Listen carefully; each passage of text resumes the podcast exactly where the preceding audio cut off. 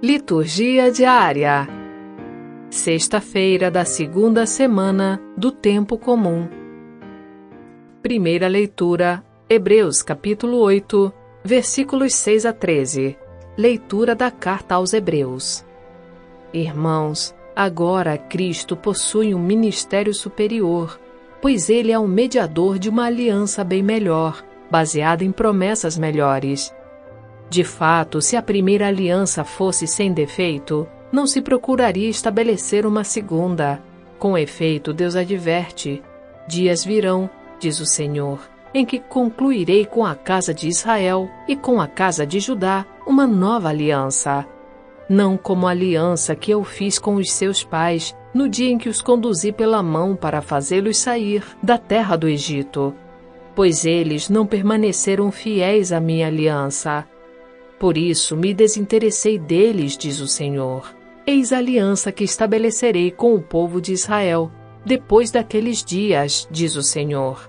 Colocarei minhas leis na sua mente e as gravarei no seu coração, e serei o seu Deus e eles serão o meu povo.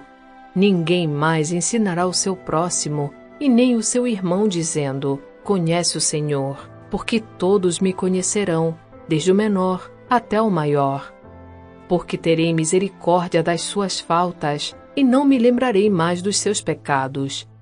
Assim, ao falar de nova aliança, declarou velha a primeira. Ora, o que envelhece e se torna antiquado está prestes a desaparecer. Palavra do Senhor.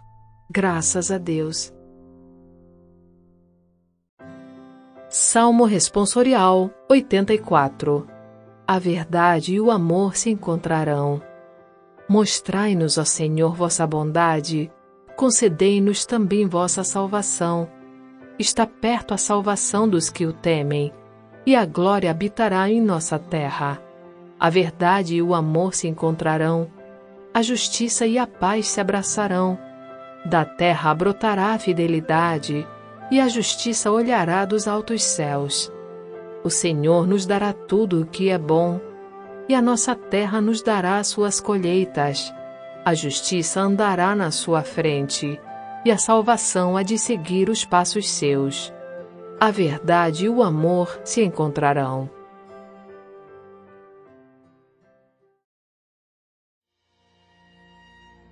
Evangelho, Marcos capítulo 3, versículos 13 a 19 Proclamação do Evangelho de Jesus Cristo, segundo Marcos.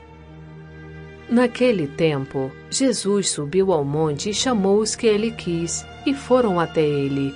Então Jesus designou doze para que ficassem com ele e para enviá-los a pregar, com autoridade para expulsar os demônios.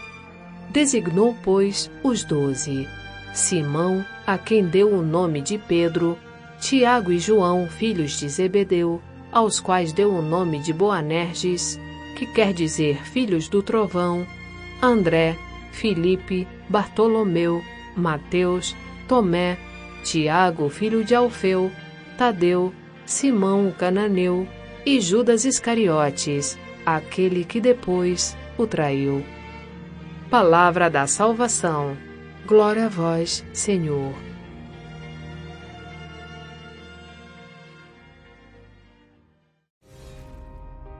Para ter acesso às homilias e comentários sobre as leituras, baixe gratuitamente o aplicativo Liturgia Diária com áudio Vox Católica, disponível na Google Play Store e Apple Store.